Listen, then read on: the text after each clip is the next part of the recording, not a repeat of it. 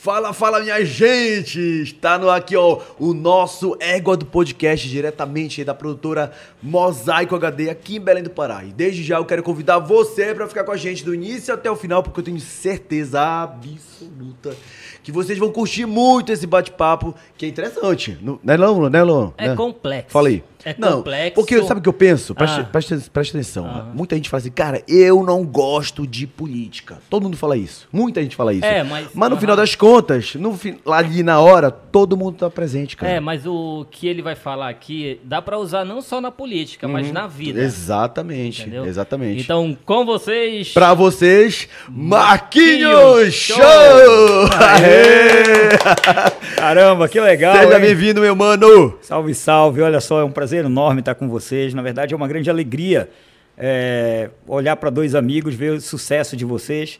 E eu sempre digo que o sucesso dos meus amigos são os meus sucessos. Ah, Esse é o caminho. obrigado, obrigado. Minha gente, presta atenção. O Marquinho, ele é neurocientista, mestre em neuromarketing, músico, especialista em marketing político. O cara é psicanalista, o cara é muita coisa. Por isso que eu digo que esse bate-papo é interessante vocês vão aprender muito hoje aqui no nosso Ego do Podcast. Não é isso, Léo? Com certeza, o Marquinho, ele tem aí. ele tem um voodoo pro cara ganhar a eleição. Que bom, né, mano? Que bom, né, mano? Aí, falei em voodoo, uma vez fazendo uma. Eu cheguei para fazer uma consultoria de uma campanha no interior do Ceará. Ah. Aí o cara perguntou para mim assim mesmo: porra, até que a pesquisa e tal. Eu olhei, olhei, falei: porra, tá difícil, hein? Aham. Eu falei: olha, eu não sou mágico, não. Aí o cara levantou e falou: mas pensei que fosse. Pior que acontece. acontece. Ei, Marquinho, Pensei antes, antes da gente entrar na linha de falar sobre o marketing, que você domina muito bem, você é músico, né? Você começou na música. É verdade, cara. É um, é um momento da minha vida muito feliz, Aham. né? É, meu pai, na verdade, é mecânico, minha mãe professora. Nasci em Cametá, Uhum. né, do qual eu tenho muito orgulho de falar que eu sou cametaense. Por onde eu ando, eu sempre falo realmente nas minhas palestras. Me enche de orgulho falar isso, que eu vim do interior para a Aham. capital e depois para o Brasil todo. E, e o meu pai tinha uma, uma, uma, uma veia musical, né? Então, meu pai tocava violão, tocava... E a gente foi aprendendo, eu e meu irmão. E lá em Cametá ainda, a gente tinha uma banda de lata, que a gente chamava. Aham, então, eu aham. tinha uma bateria de lata. E o meu irmão, o Domingos, ele, ele desenhava num, num papel as teclas de um teclado e ficava fazendo com a boca, que era o teclado dele. Sim. E no, mais na frente, a gente entra no período de adolescência ali. Realmente eu tive o primeiro contato com uma bateria de verdade. Sim. E o Domingos foi aprender teclado. Né? E aprendeu to teclado, toca muito bem, é um grande musicista, né? cara bom pra caramba. é Continua muito no ramo. É um músico muito bom, continua no ramo. continua no ramo. A gente montou uma banda chamada Sabor Tropical, Certo. que tinha o Evaldo e o Ricardo, que era o irmão do Heraldo da- do Fruta Quente. Sim.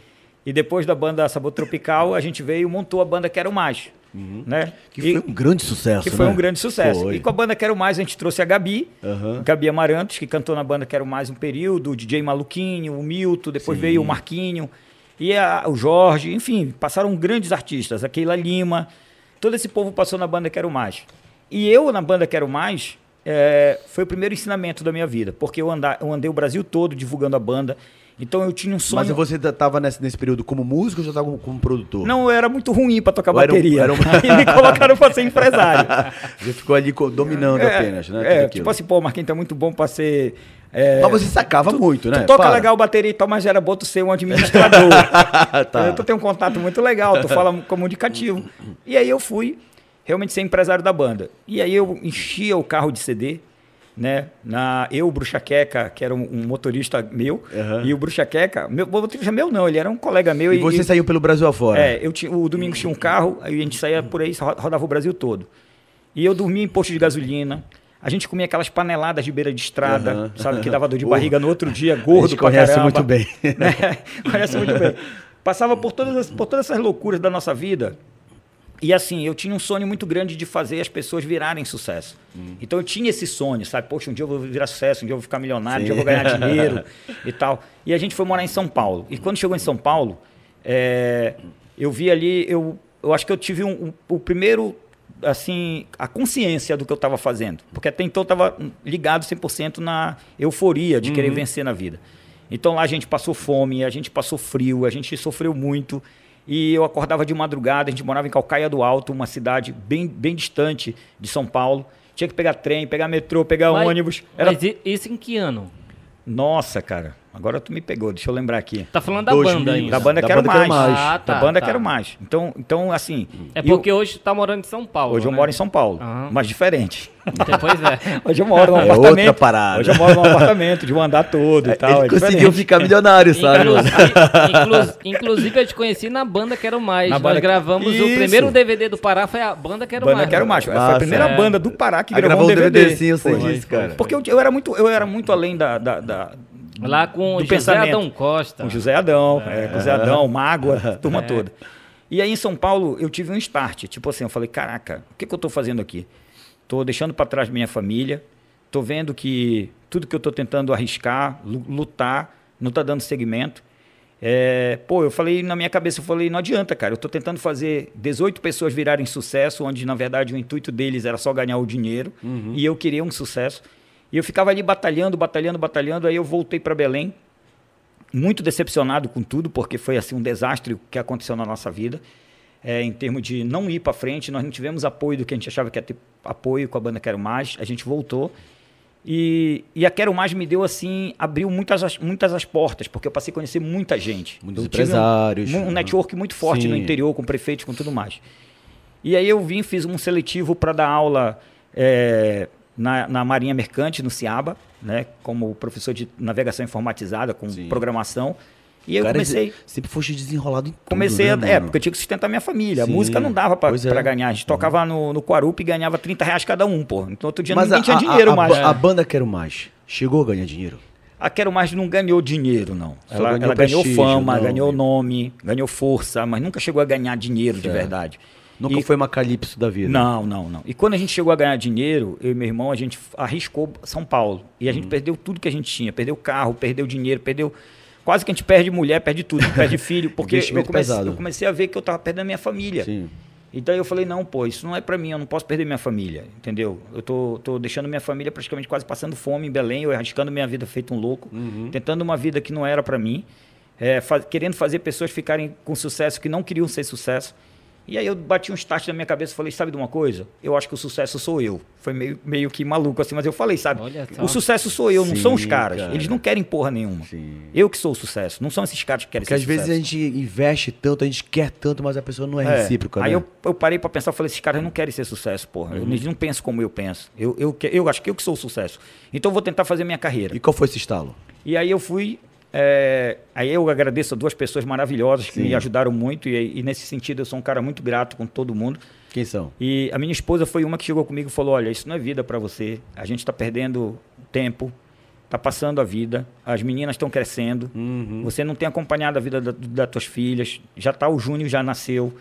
Então, assim, a gente passa muita dificuldade. Todo final de mês, ah, tinha dois carros na porta da minha casa. da De Celpa e da. Cozampa. para cortar a luz e a água. né? E eu vivia muito aperreado, muito endividado, muito lascado, quebrado.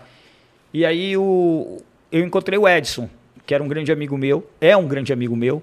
Uhum. É, o Edson trabalhava na produção de companhia, me convidou para trabalhar na produção de companhia e a gente passou a escrever. Edson Brandão. Edson Brandão. E a gente passou a escrever projeto cultural, eu e ele. E a gente fazia projeto para Lei CMA, então eu escrevia bem, tinha uma cabeça legal. Sim. Escrevia projeto e o Edson também escrevia. A gente levava Marquinhos Clautal, vendia para Tim, vendia para Vivo e fazia os grandes festivais. A gente ganhava um dinheiro extra dali. Certo. E aquele período que eu e o Edson vivia, a gente vivia com um carro que a gente andava, era meio tanque o nome do carro. Porque o carro nunca tinha um tanque cheio, nunca tinha meio tanque. Ele sempre chegava próximo do meio tanque.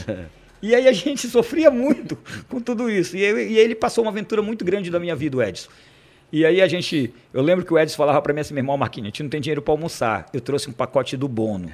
Então ele tinha um biscoito Bono. Cara, pra ter ideia, isso não é mentira que eu tô falando. Se eu pegar na minha mochila, eu carrego até. Tá ali o um pedacinho dele ali, ó. Eu tô vendo mesmo. Até hoje eu carrego um pacote de biscoito Bono Ele faz, dentro da minha. O Bono faz parte da tua Faz, vida. Porque ele já me salvou muitas vezes quando eu tava com fome. Quem nunca, né? E agora, recente vindo do Rio de Janeiro pra cá, eu tava no aeroporto com uma fome desesperada, já tava na conexão pra pegar. Eu falei, eu me lembrei, porra, tem um bono, né?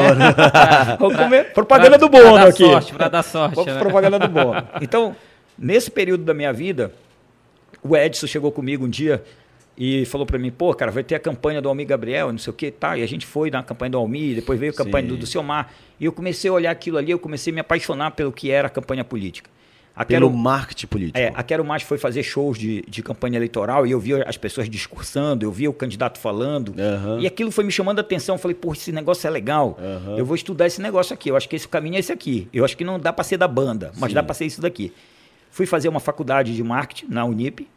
É, precisava tirar o certificado muito rápido, porque eu já sabia o que eu queria. E aí eu fui, fui ser aluno do Orli Bezerra, fui aluno do Glauco Lima, do Chico, né? Estudei com, Do com as- Belo. do Belo, do Sérgio Oliveira, estudei com os grandes mestres Com as feras da- do marketing do marketing do Pará. Do Pará. e eu, eu entendi. Então, assim, aí eu aprendi uma coisa que chama espelhamento. Eu comecei a espelhar esses caras na minha vida. Uhum. Pô, como é que esses caras fazem campanha? Como é que eles criam o jingle? Como é que eles fazem essa... Eu tinha uma leitura da, da mente de cada um deles. E aí eu comecei a me apaixonar por isso. Aí eu encontrei em 2012 o neuromarketing. Né? E comecei a estudar neuromarketing. Era muito novo. Quando eu cheguei... Eu já te fa- perguntar o que, que é o é, neuromarketing. quando eu cheguei a falar em neuromarketing Ah. aqui, no, aqui em Belém, os caras começavam a achar graça. Falavam, esse cara aí é doido, ele, ele acha que ele sabe alguma neurônios. maluco, isso não existe e tal, porque era muito novo no Brasil Sim. o neuromarketing. Né? Ma- é, neuromarketing é a neurociência aplicado ao marketing. Então é, o que é, que é marketing? Marketing é toda a arte ou ciência né, que você pega a necessidade das pessoas e transforma em produto ou serviço. Sim. Isso é o marketing. O neuromarketing, ele estuda o impacto da publicidade na mente das pessoas. Uma espécie de persuasão. Não, não é só isso. Ele, ele vai além. Ele, ele diz assim: Como se comporta a mente? como é que se comporta o consumidor diante de uma propaganda? Vou te dar um exemplo mais claro disso. Sim. Vamos falar de um item só, depois a gente fala mais dele. Por favor. Sound, sound branding, por exemplo, que é o jingle que a gente chama, Sim, ou a música, sound sim. branding. Se você quer deixar o cliente à vontade numa- na- num restaurante e tudo mais, para ele consumir bebidas caras ou pratos caros, Sim. fino, a música ela tem que ser suave e bem romantizada. Então a música ela é baixinha e bem suave Certo. aquilo o cérebro se acalma, tá? Aí vamos pro tempo das cavernas que você tinha que comer rápido, com medo que viesse algum bicho te comer Sim, ou sim. algum outro outra outra tribo tomar tua comida. Então tu tinha um, um- um- um barulho mais forte, tu tinha uma pegada mais forte, né? Um toque mais forte de tambor. Então naquele na- quando você vai numa, num fast food geralmente é aquela batida. Tup, tup, Sim. tup. As músicas são mais pulsantes, é. que é para você comer mais rápido, mais acelerado. Eles aceleram a tua cabeça e tu vai embora. A música dentro do, das lojas de, de reparti- repartimentos, né, que você vai, essas lojas, tipo Shoppings. Riachuelo, shopping, enfim, elas têm uma pegada de lounge, aquela Total, música que é para total. que você se sinta na festa que você vai. É como se você já estivesse na festa. Sim. Entendeu? Esse que é o legal. É como se você já estivesse na festa. Ou seja, a música ela é de extrema importância, então, para o nosso comportamento diário, então. Né? Também, ela faz muito parte. Mas só terminando a história Sim. da Quero Mais, é, Que é muito longa, quero que mais. é muito ter. longa, foi história pra Não, caramba. Quero né? mais faz parte da tua Ela, vida, ela estourou com qual música, Marquinhos? Ah, estourou com Complicada, depois veio a música da Pororoca, Foi. Né? A pororoca, né? é, DJ né, Beto e tal. E aí depois, depois a Quero Mais, enfim, teve um monte de música que estourou. Foi. Aí a gente rodou praticamente muitas cidades do Brasil, isso foi verdade, a gente rodou vários estados. A Quero Mais chegou a ir muito longe, né? Então, tipo assim, mas tudo que a gente ganhava, a gente investia na Eu banda. quero, eu quero saber desse teu fecho que eu quero mais. É. Aí eu, aí eu cheguei um belo dia, fui estudar marketing, aprendi tudo que eu tinha na minha vida. E aí eu cheguei com uma pessoa e disse assim mesmo: Ó, eu vou fazer. Eu não vou falar o nome dele porque ele é conhecido. Ah, a gente trabalha com nós. Aí falei, falei assim, ó, vou fazer, eu vou sair da empresa e vou, vou fazer campanha eleitoral. Aí o cara falou assim pra mim, tu tá ficando doido, cara. Tu tá pensando que tu é quem pra fazer campanha eleitoral, porra? Porque só quem faz campanha aqui é Orli, é Glauca, é Chiquinho, é Edmilson. Tu não é nada, pô, tu vai fazer campanha, rapaz. Tu não tem nem dinheiro, pô. Cara, aquilo me doeu pra cacete. Foi dois tapas, não foi, cara? Ele falou, tu só tem sonho, Marquinho.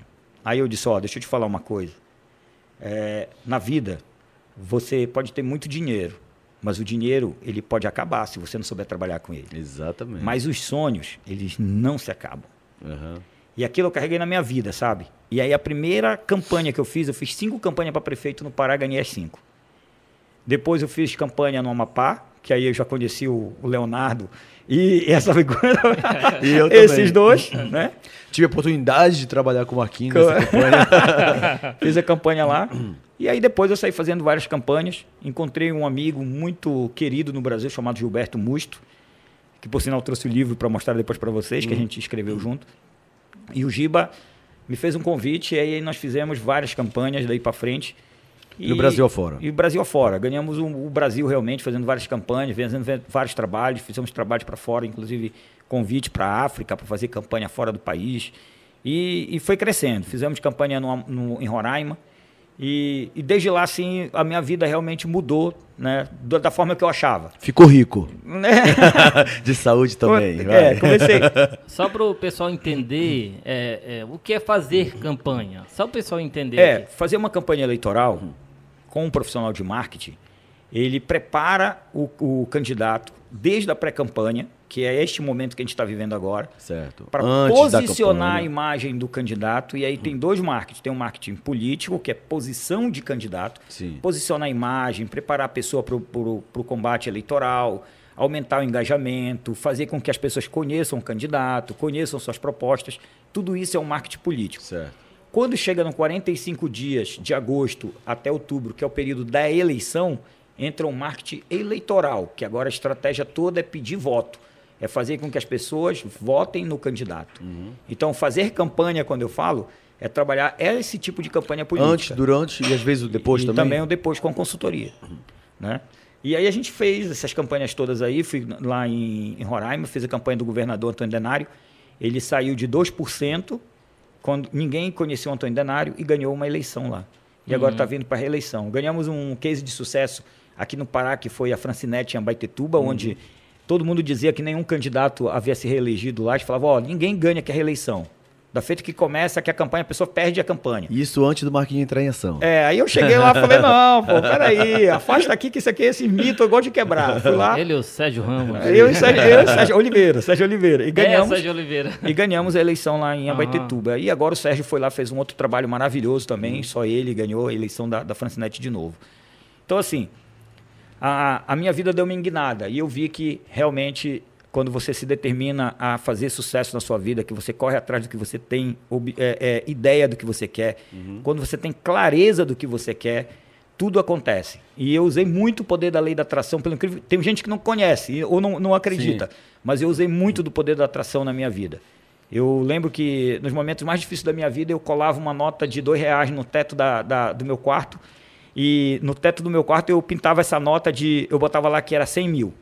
Aí a minha esposa dizia assim mesmo para mim, tá ficando doido, realmente. Eu dizia, não, todo dia eu olho para essa nota e eu tenho certeza que vai ser 100 mil. Uhum. Aí ela dizia assim mesmo, como vai ser 100 mil? Vou ganhar 100 mil, né? E graças a Deus agora já passou várias notas de 100 mil. que bom. Marquinhos, olhando para trás, vendo aquele início lá, aquele perrengue com a, com a banda Quero Mais, que você era um grande sonhador, que, que você trouxe de experiência? O que, que serviu de experiência para você chegar onde você chegou hoje? Então, primeiro, é humildade. O grande problema do artista paraense é que ele é, ele é muito bom. O artista paraense, a gente encontra vários artistas que são realmente dedicados, mas falta ainda inteligência financeira para o artista paraense. Tudo que ele ganha, ele gasta. E ele não ganha muito bem também, porque falta uma valorização, uhum. principalmente por parte dos governantes. Ah, os governantes são verdadeiros exploradores do artista paraense. Uhum. Entendeu? E eu tô falando. Eu já viveste dos isso. Né? É, tô falando porque eu vivi. Sim, mas, claro. E tô falando dos parceiros também, amigos, políticos, claro. ah, sim. prefeitos, uhum. deputados, uhum. né, governadores. Eles exploram muitos artistas. Então eles não têm uma valorização do artista. Eles pagam um, um puta cachê para um cara que vem de fora, mas pro artista paraense que está aqui dentro, eles, eles fazem assim. Uma migalha, dão né? uma migalha, uhum. não dão um camarim decente, não colocam é. o cara no, numa plataforma é, adequada para fazer um show. Sim. Entendeu? Então eles acham porque o cara é daqui tem que ser de qualquer jeito. Então uhum. existe realmente isso. E uma das coisas que eu aprendi na minha vida com, com a música paraense, trabalhando no meio, é que você precisa ser humilde, você precisa construir relacionamento. E tudo que eu aprendi foi construir relacionamento. Né? Porque assim, ah, o relacionamento ele é tudo, o network é tudo, em qualquer lugar que você Sim, for. claro. Né? E eu tinha esse desejo, eu sabia que eu ia chegar longe, mas eu vi que não, o time que eu estava não era legal. Então, você tem que se encostar em pessoas que têm projetos bons, pessoas que pensam Posso positivo. agregar alguma coisa, né? Gente que te impulsione, porque se você anda com gente que não te impulsiona, que só pensa coisa negativa ou só puxa para trás, a tua tendência vai ser Mas, andar para trás. Bora voltar aqui na política. É, como é que tu vê hoje o cenário é, estadual aqui no Pará? qual é a tua visão no cenário estadual? São candidatos, possíveis candidatos? Como é que você vê? Polarizou mesmo no Helder? Como é que é isso? Não, olha, eu não acredito que existe uma polarização. Eu, é, no momento, na verdade, até no momento até onde eu sei, existia assim, uma falta de alguém que chegasse com uma força. Alguém que fosse realmente determinado, alguém que impulsionasse uma campanha eleitoral, ah, que tivesse uma ficha limpa, que tivesse um nome zeloso para ser apresentado. É, o Zequinha Marinho está aí no páreo, está concorrendo, está levando o nome dele. Como candidato a governador. É, como candidato a governador. Mas, assim, ele tem, tem as, suas, as suas coisas boas, tem coisas ruins também que podem impedir na campanha dele. Mas eu acho que o Pará ainda vai ter assim uma revelação muito grande.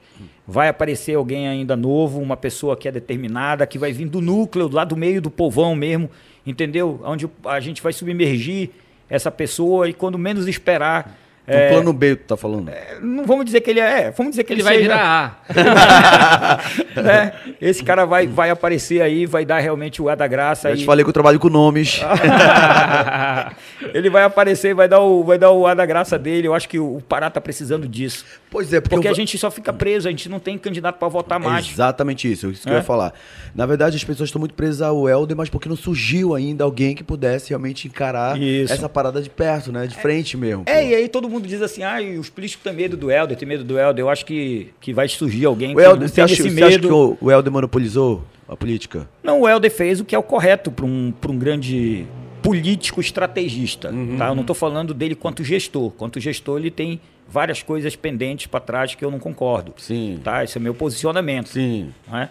Mas quanto político gestor, falando de projeto político, ele foi inteligente, ele saiu comprando partido de todo mundo, ele agregou todo mundo, Sim. ele aprisionou todo mundo, botou todo mundo embaixo do pé dele, pisou em todo mundo e tá todo mundo dentro de uma caixa preso lá dentro. Então quer dizer que você acha que nessas eleições tudo pode acontecer nessas, isso? Nessas eleições eu acredito que vai acontecer. Eu que acho que vai, vai, aparecer alguém do Opa. meio do povo. Mas alguém... tu tá falando assim porque tu já eu, sabe. É, já te falei que eu trabalho com nomes, rapaz. O povo de casa tá doido querendo saber, rapaz.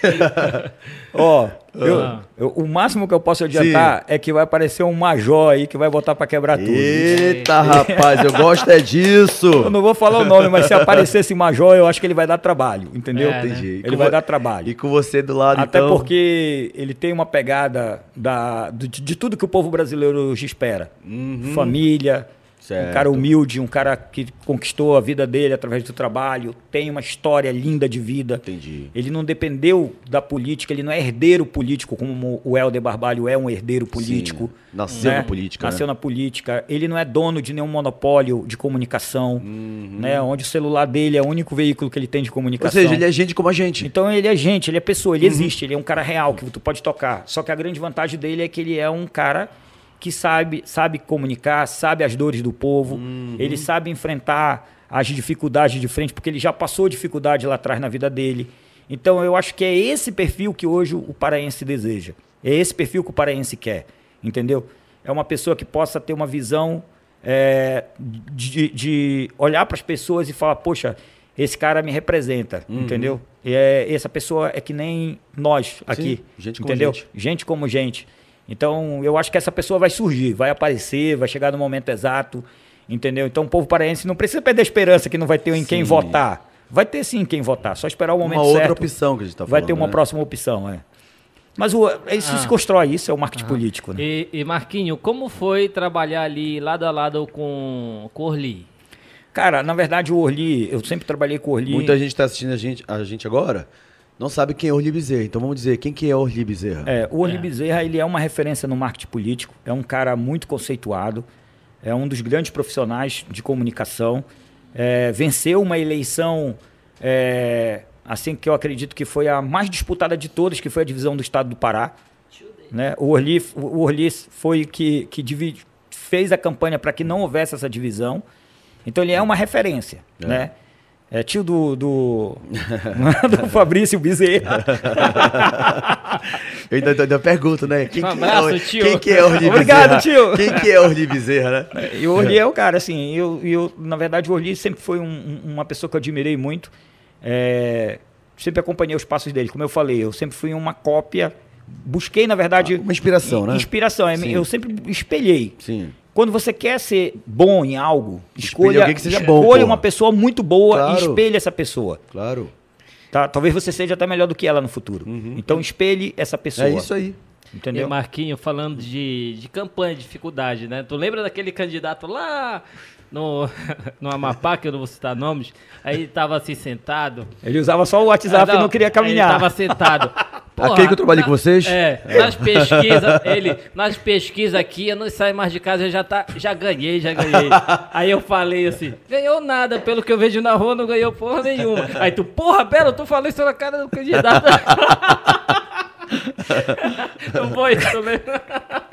Olha, eu nunca esqueci disso. É, eu costumo dizer assim: você pode ter a melhor estratégia, você pode passar tudo para o candidato, mas se o candidato não fizer o plano que tem que ser feito, não adianta que ele não vai ganhar. Então, o candidato que confia em pesquisa e acha que o já ganhou existe, tem muito candidato que acha que Total, hoje, cara. hoje, É a total. pior coisa, né? É, a pior coisa. ho- hoje, hoje já existe o tal do já ganhou. Se você conversa com a equipe do Helder, como eu tenho contatos com alguns de lá, Aham. no fundo, no fundo, na cabeça deles, já ganharam a eleição. Isso é legal? Não é legal. Isso é bom para eles? Não sei se é bom, mas o correto não é você nunca achar que ganhou. Então, Porque do nada aparece alguém e que pode azedar Então- tudo, acabar com tudo. Então você não confia 100% em pesquisa?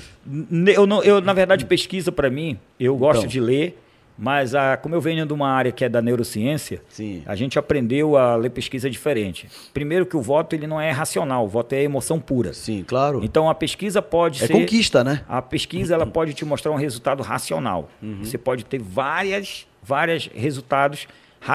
E mudar do nada também. E do nada as pessoas podem mudar, É. porque as pessoas, como a- o voto ele é muita emoção, dependendo de como o teor da campanha ganha uma força emocional, a tendência do eleitor realmente é mudar, entendeu? Uhum. Ele tirando o que a gente chama de cristalizado, que é o voto fixo daquela pessoa, o resto que está voando, que é o flutuante, ele pode migrar para aquele que tem a campanha mais emotiva do que nunca. Eu tenho uma curiosidade.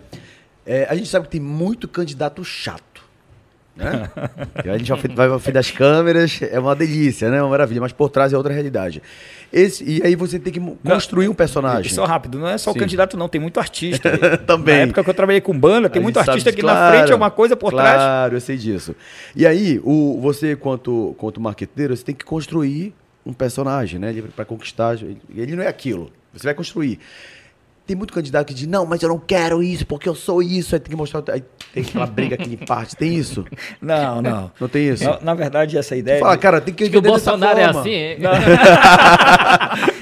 na, na verdade, na verdade, construir o candidato, Sim. essa ideia de construir o candidato, é, não existe mais. Tá. Hoje você pega o candidato do jeito que ele é, você vai adaptar, você vai adaptar o candidato, né? Como você quer que ele seja num, num termo de do, do que, que da, da- vamos dizer assim, eu vou pegar o candidato e vamos melhorar pouca coisa. Um exemplo, se, ah, ele só anda com o cabelo mal arrumado, a gente Sim. vai arrumar o cabelo dele. Ah, ele anda com a barba mal feita, ele vai arrumar a barba, mas você não vai descaracterizar a pessoa. Tá. Isso não existe mais hoje em dia, tá?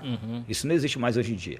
As pessoas dizem assim mesmo, ah, mas aí porque o João Santana com o Duda Mendonça na época pegaram o Lula e transformaram o Lula, não sei o quê. Não, não, não é que transformaram. O Lula ele era aquilo que ele sempre é e que sempre foi. Né? Pegaram o ali, cortaram a barba dele, botaram um paletó porque ele andava com uma camisa toda jogada, toda aberta, a camisa toda mal trajada. Trajaram ele melhor, só isso. Mas ninguém muda ninguém. Mas o Tá. candidato opina diretamente, tipo, não gostei disso, eu não quero isso, e tu sabes que aquilo vai ser melhor para a campanha. É, às vezes, na verdade, a- o candidato ele não opina pela roupa. Ele não opina por isso. Às vezes o candidato ele opina pelas coisas que tu escreve para ele falar. É, pela fala Tem mesmo. Às vezes, né? Vai- o Léo sabe que o Léo é, É. diretor de vídeo, sabe? Às vezes Não, o cara não quer ler aquilo. Aquela candidata É. que a gente trabalhou recentemente, ela pegava o texto que você mandava Que e ela... atende logo que você esperando. Nossa, tem essa. Tem uma pessoa aqui, peraí que eu vou ligar. Eu tô no, Eu, eu tô no ao pod- vivo. Manda o link, podcast. Manda o link pra assistir aí, já mandei, já mandei, já mandei. Aquela candidata que a gente trabalhou recentemente, você mandava o texto, ela dizia, não, não vou falar assim, porque não sou eu, peraí. Ela ia riscando e ia fazendo um, um resumo do texto. Isso funciona, né? É, geralmente o, É assim. o que acontece é tá na leitura do texto, na verdade. né? Aham. Mas o candidato a gente fala que vai modificar o candidato, mexer nele todo. Não, isso não, não. Ele é a essência dele, ele é o que ele é, ele fala o que ele é.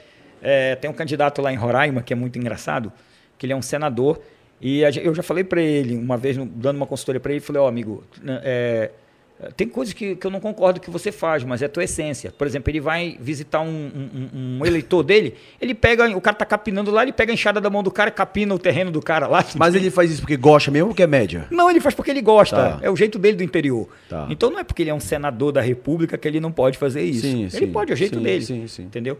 Aí, só que tem um detalhe também. Tem pessoas que aí é comportamento humano, de novo, vamos falar de neurociência aqui. Tem pessoas que muitas das vezes elas se mostram humildes, tá? Ela aparece ser Com humilde. muita convicção. Isso, ela parece ser humilde, mas aí ela tem um grande problema. É, quando ela ganha o poder, ela, as pessoas dizem, ah, o fulano se modificou, é outra pessoa. Não, ele sempre foi assim a essência dele.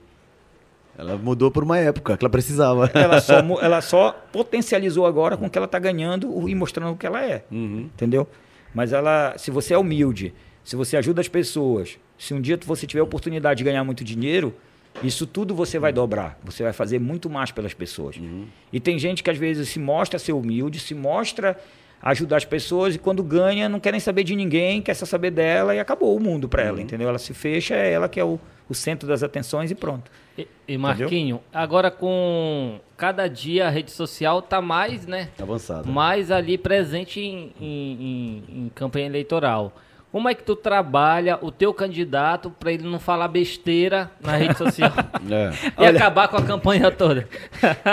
É, Vira meme e a- tudo. A, né? gravação de, um, de uns stories pode acabar com uma campanha, né, cara? É, na verdade, funciona assim. A Boa prim- pergunta, boa pergunta, verdade. Dica, dica número um para quem vai fazer campanha eleitoral ou para quem pretende ser candidato. Não né? mexa no celular sem pedir permissão pro maqueteiro. Não, a, a primeira dica é não mandar áudio para ninguém. O maior erro numa campanha eleitoral Total, é você cara. mandar áudio. Você não pode confiar que o cara é teu amigo. Nem do pro melhor lado, amigo, né? Nem pro melhor É. amigo. Né? Se você manda o áudio pro teu melhor amigo, pô, então isso aí foi uma farra e tal, festa pra todo Ele lado. perdeu mu- o celular dele. Mulherada e tal. Não, o cara de repente pode falar o Igual seguinte: aquele deputado que foi na Ucrânia. Pronto. Eu vou só compartilhar o áudio com os amigos aqui num grupo. E dali vai embora Já pro Brasil foi. todo. É. Fode com o cara. Então, assim, É. não se deve mandar áudio quem é pré-candidato. Ou você liga para alguém e fala, tá? Ou você faz uma chamada de vídeo e fala. Mas não mande áudio para ninguém. É a primeira regra, tá? Segunda regra é, é um ser humano, entendeu? Como um ser humano diferente de uma lata de Coca-Cola que você vai fazer uma propaganda, você vai falar que a Coca-Cola abre a felicidade, que ela é maravilhosa, e aí você vai lá, coloca ela na prateleira lá, ou coloca ela dentro de uma geladeira para vender, ela vai ficar quietinha a lata lá. O candidato não. Se de repente aparecer alguma coisa, que alguém xingue ele, ou alguém, sei lá, por algum motivo, fale alguma coisa que ele não gosta, ele pode, de repente, simplesmente sem falar com ninguém, pela questão emocional dele, ele pode ir lá xingar, falar tudo que ele quer, responder ríspido, e isso também vai ter uma vazão muito grande. Então, o controle emocional, ele é tudo. O controle emocional numa campanha eleitoral é tudo. Você tem que aprender a fazer gestão da emoção. Sim. O, o candidato ele tem que ser um cara altamente controlado. Entendeu? Uhum. Imagina, por exemplo, o Vladimir Costa, ele não é um cara altamente controlado. Ele vem aqui. Ele vem aqui. Marcou com a gente. eu Pode falo falar. pra ele, eu Pode falo falar, pra pode ele. falar É aí. meu amigo, que se dane essa porra. Vem ele, o Eder Mauro, Nossa, todo mundo. olha, eu acho que era legal tu colocar o, ele e o Eder Mauro pra bater um papo junto. Eu ia adorar, cara. Eu ia, eu ia adorar, cara. Seria uma maravilha. Põe cinco segurança aqui. É. Chama, chama o apresentador do, do, do, do, do UFC e pronto, É. pô. Aí vocês não apresentam. Eu ia adorar, cara. né? Então, assim, a pessoa tem que ter autocontrole. Entendeu? Uhum. Porque quando você não tem autocontrole, principalmente para um candidato que vem ao executivo, duas coisas que são interessantes que vocês falaram. O candidato, quando ele é candidato ao executivo, executivo são os cargos de governador, Tá. senador e é, é, prefeito e presidente da República. Certo. Ele tem que ter um outro tipo de comportamento. Ele tem que saber se comportar. Cabeça fria total, né? Cabeça cara? fria total, ele tem que ser um cara muito centrado, ele tem que ser um cara Sorridente. é, estudioso, Sim, principalmente. Ele tem que entender, conhecedor. tem que ser conhecedor, polivalente, ele tem que ser um cara polivalente. Porque ele não joga solto, né? É, ele não joga, ele não, ele não abre do- Aham. de uma forma que ele tá ali. Então ele tem que saber, ele tem que saber. Chegou Oi, a oi, Sofia, oi. Chegando gente chegou, aí no nosso chegou estúdio. a Sofia no bem? estúdio aqui também. Eu tava te ligando? Não. Ela me descobriu onde eu estava. Minha amiga Sim. Sofia. Então, o candidato ele tem que ter esse perfil. E o candidato parlamentar, pelo incrível que pareça, ele é espalhafatoso. O candidato parlamentar, ele é aquele cara que, que fala, que briga, que berra, entendeu? Então, quanto mais o candidato parlamentar Aham. fizer estardalhaço na rua, Aham. né? ali na hora que ele está ali falando na tribuna, Sim. esse candidato parlamentar, ele tem esse destaque. Ele vende mais. Ele vende muito mais. Claro. Entendeu? Por que, que ele vende muito mais? Ele vende muito mais. Porque ele, ele, ele geralmente, o candidato parlamentar, ele é esse cara que, que, que grita, que berra, que, que leva o povo para rua. O Bolsonaro, na minha visão, ele. Daqui a pouquinho a gente vai entrar nesse assunto aí. O Bolsonaro, na minha visão, ele, ele ganhou para executivo, mas continuou sendo parlamentar. Também achei. Então, esse lado dele, de Aham. gritar, de esbravejar. vamos lá. Ele chega a pá, dar uma descida. é, não, ele não foi o executivo que as pessoas achavam que ele ia ser. Esperava que Esse fosse. executivo que eu Tá, tô falando. permanecia o ali, cara né? centrado, o cara mais tranquilão e tal. Ele foi, ele foi esse parlamentar. Aí as pessoas dizem: "Ah, mas tá errado isso". Não, não tá errado. Ele é a essência é dele. isso, né? Uhum. Ele é isso. Entendeu? Então ele não teve isso que você perguntou para mim. Transformaram ele? Não, Sim. não transformaram ele. Ele é a essência dele. Só que ele é a essência dele de muitos anos de parlamentar. E ele não conseguiu soltar esse parlamentar e virar um executivo. Uhum. Entendeu? Mais centrado, mais tranquilão. Então, assim, ele é o verdadeiro. Ele continuou sendo o que ele é e pronto. E é, aí, aí entendeu? tu acha que isso ajuda na rejeição dele? Isso ajuda na rejeição dele.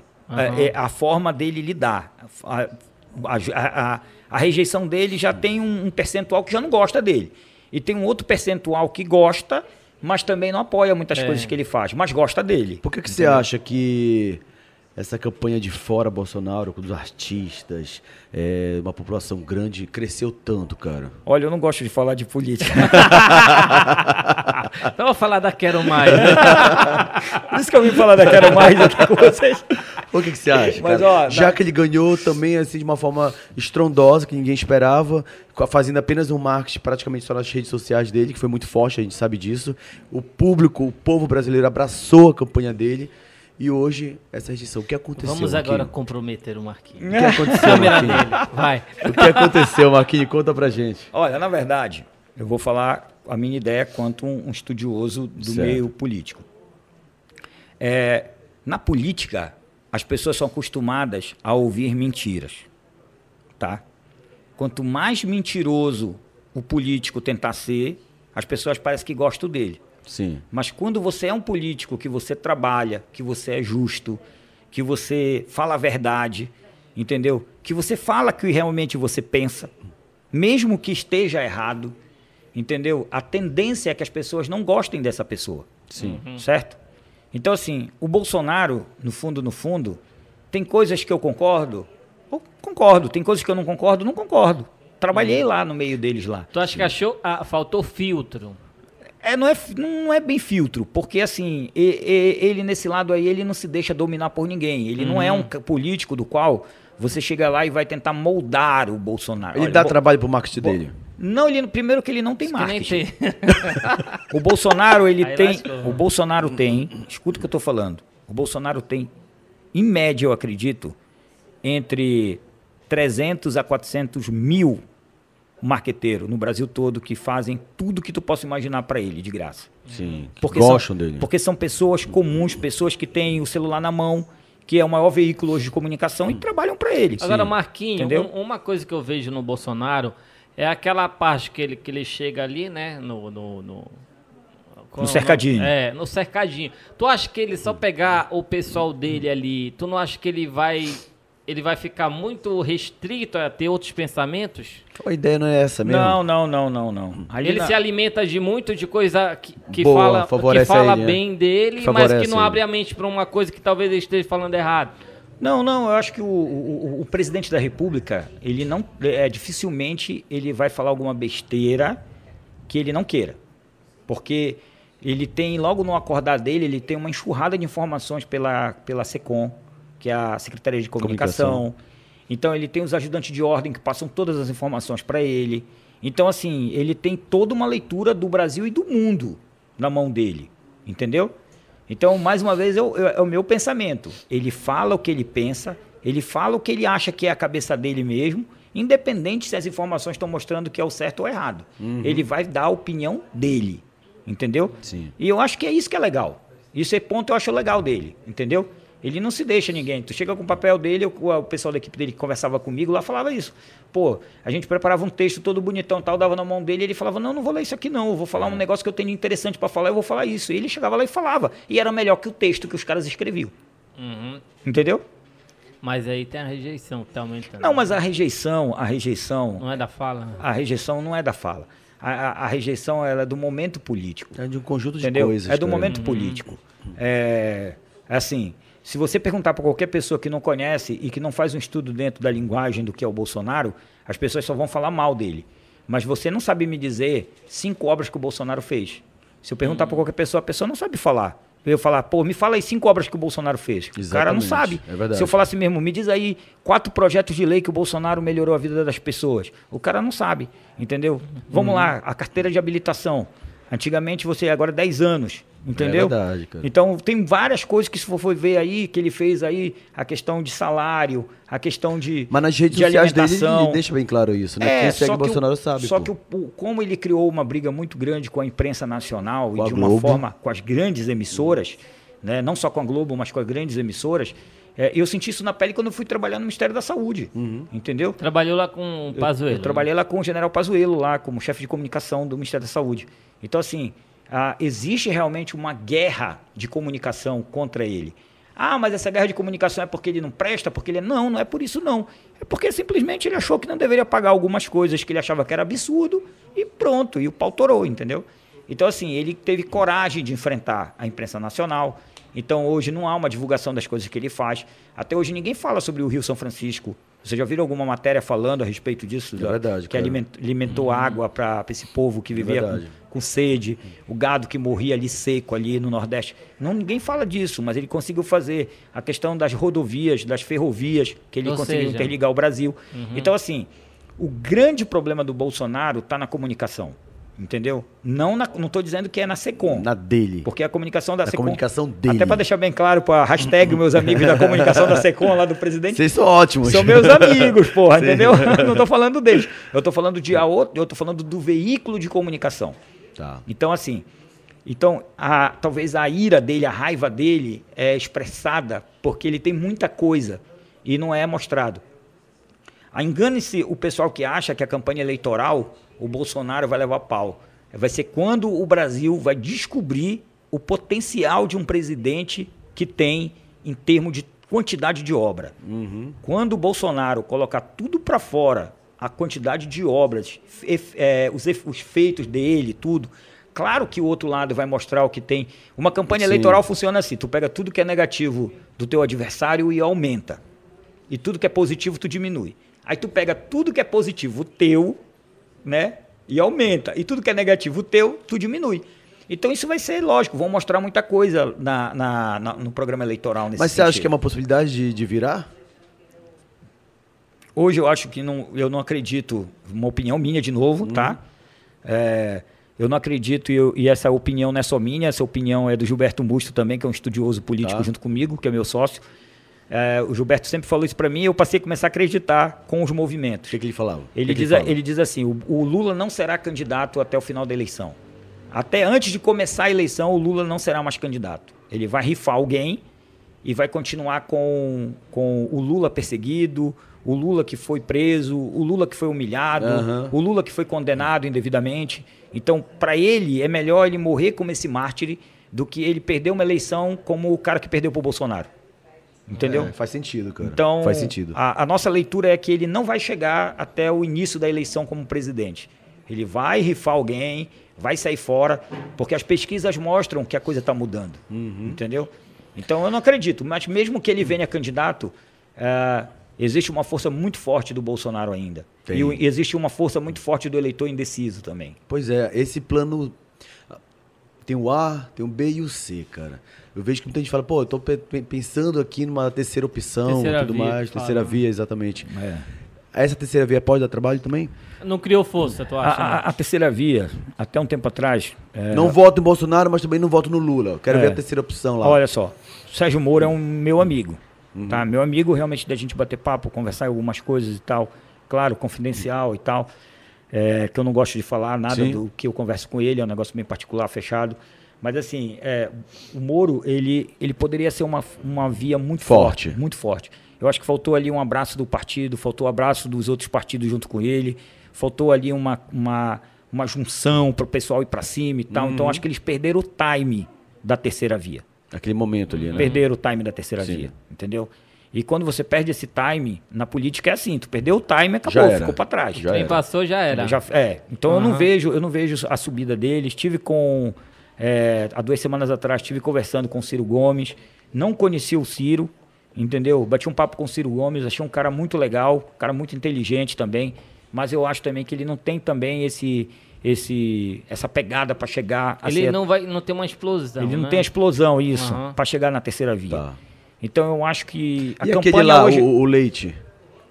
Também eu acho que não, perdeu o time, perdeu o time. Acho que ele perdeu o time pro, pro, pro Dória quando ele deveria ter se lançado. Que se ele se lança no período que teve a pré-convenção do, do PSDB e o Leite saísse, eu acho que ele sairia forte dali e aí ganharia um público que era do PT. Sim. Ele ganharia esse público do PT, principalmente o, o público ali GLBT, que ia Sim, mais, essa tropa é. toda. Todo mundo ia marchar com ele, gosta dele. Eu É- gosto dele É também. eu não um perdeu cara o time legal. mesmo, né, cara? Ele perdeu o time. Foi. Então não adianta agora ele entrar e falar que vai ser o salvador da pátria que não funciona. Ele perdeu o time. Já polarizou. Eu acho, que- eu acho não, tenho certeza. A campanha Aham. já polarizou, entendeu? Daqui para frente o que vai existir é uma guerra de narrativas, uma desconstrução de imagem de ambas as partes e vai vencer no final aquele que tiver a melhor emoção. Você, quanto leitor, se eu fosse te perguntar agora, Marquinho, é, quem vai ganhar as eleições? Aí eu Ah. responderia, parece a o pessoal do Esporte TV, entendeu? O melhor candidato é o seu. Então, olha, eu voto no Bolsonaro, não tem jeito. Eu entendeu? já deu pra perceber. Não, não, não, mas eu não sou bolsonarista é, é, é fanático, Por pelo amor você, de Deus. por que, que você gosta do Bolsonaro?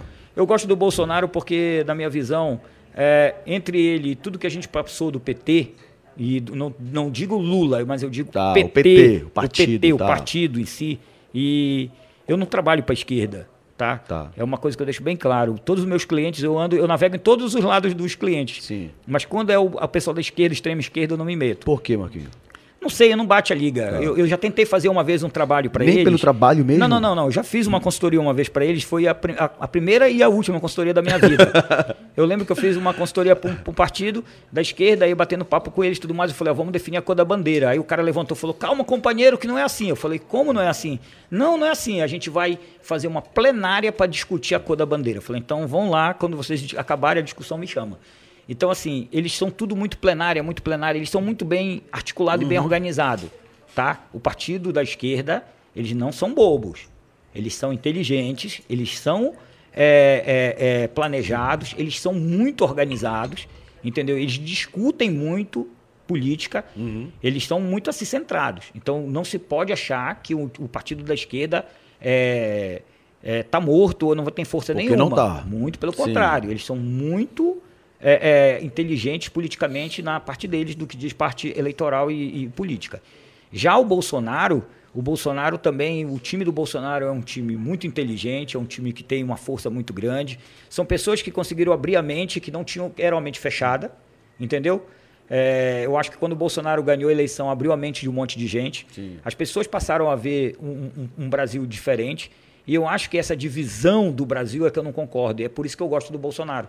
Eu acho que não tem que ter divisão entre a parte de religião, parte de, de nortista com sulista, apesar Sim. de ter uma certa eh, divergência, a gente Tem. vê, o pessoal já é um barrismo, mas ele, ele, ele tenta quebrar isso o tempo todo.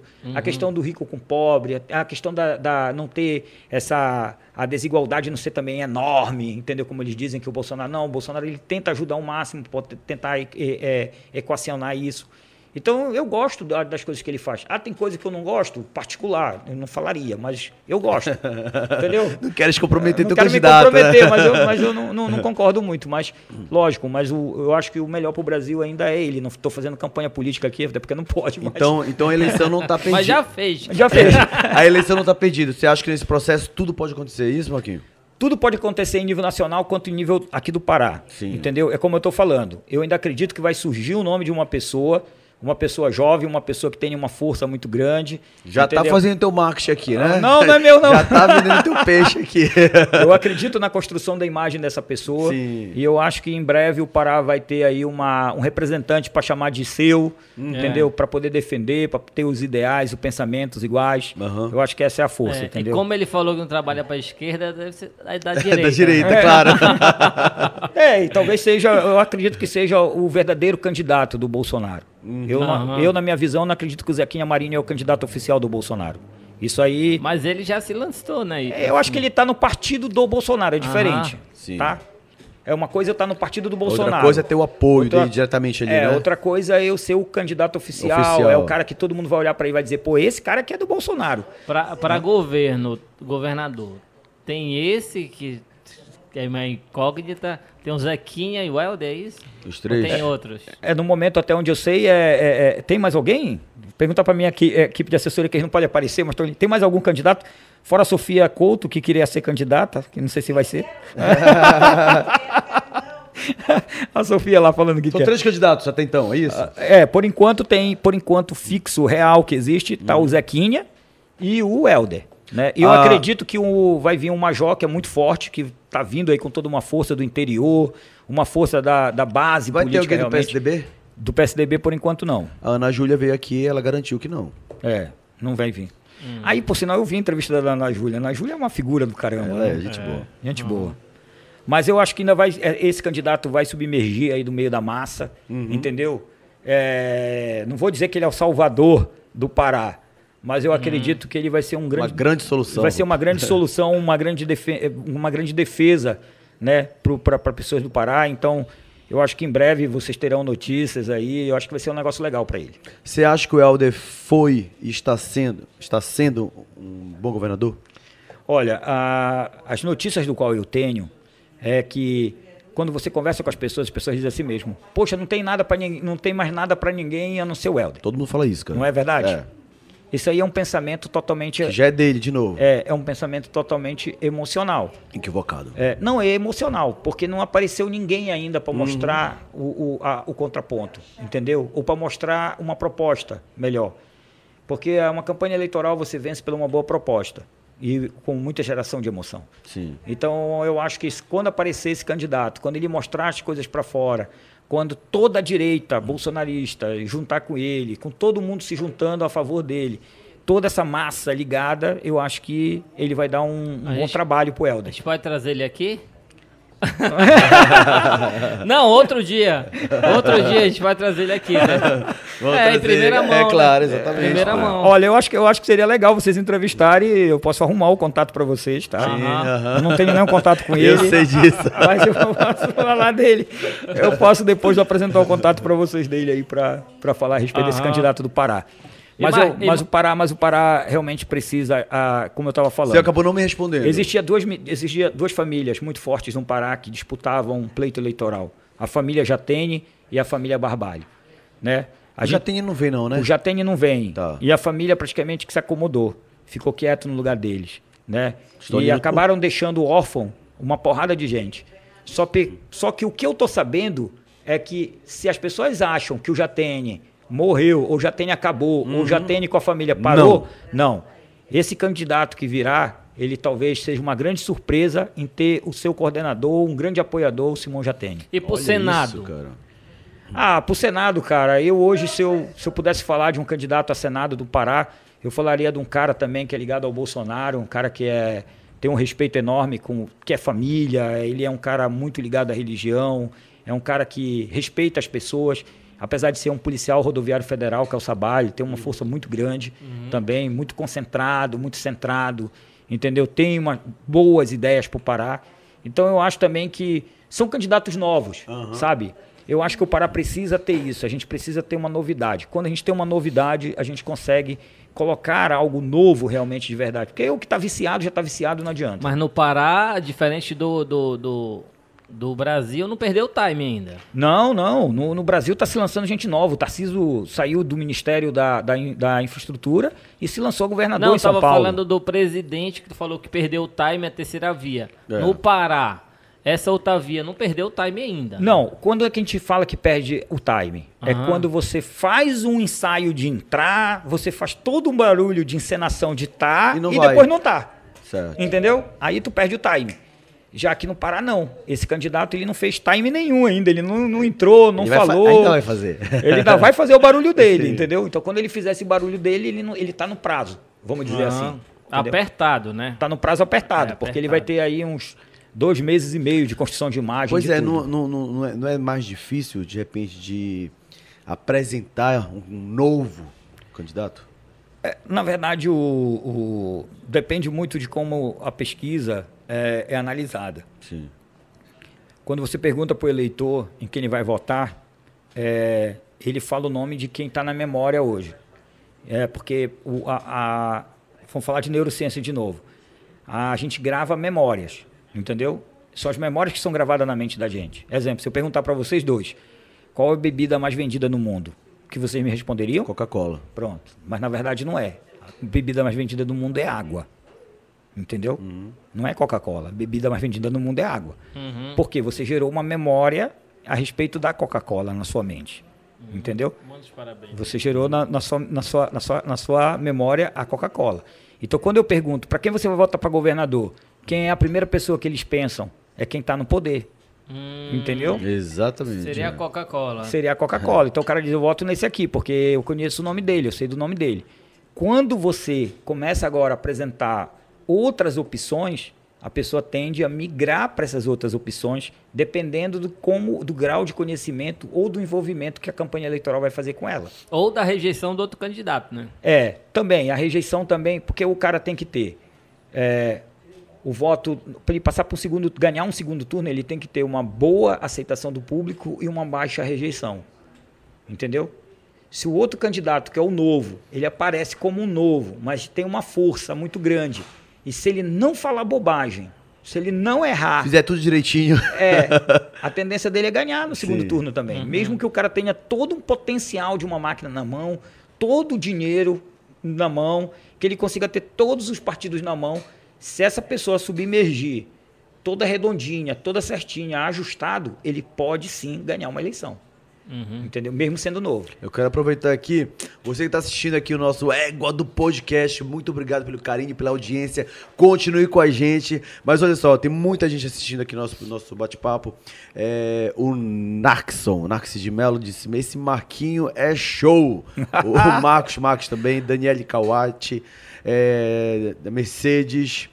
Vamos lá, tem muita gente. O LM Vlogs, o dinheiro de. O Bolsonaro. Pô, O povo do Bolsonaro tá todo em peso aqui, gente. Obrigado pelo carinho de vocês aí. E olha só, quem quiser aí compartilhar, quem quiser entrar em contato com a gente, ter conteúdos é, exclusivos do nosso Ego do Podcast. Léo, qual que é o nosso Instagram? Fala aí, mano. Instagram Égua do Podcast, YouTube Mosaico HD, E é isso. Facebook Mosaico HD, Aí. Twitter Mosaico HD. Coloca a Égua do podcast que Égua aparece. do podcast, tem um monte de coisa. TikTok. Sabe uma coisa que me deixa muito feliz aqui nesse podcast aqui? É ver o Belo falando. é, né, Porque cara? o Belo era um cara muito calado. O Belo era um cara que era, né? Pô, ninguém nem imaginava que o Belo ia ser apresentador. tá aqui com a gente.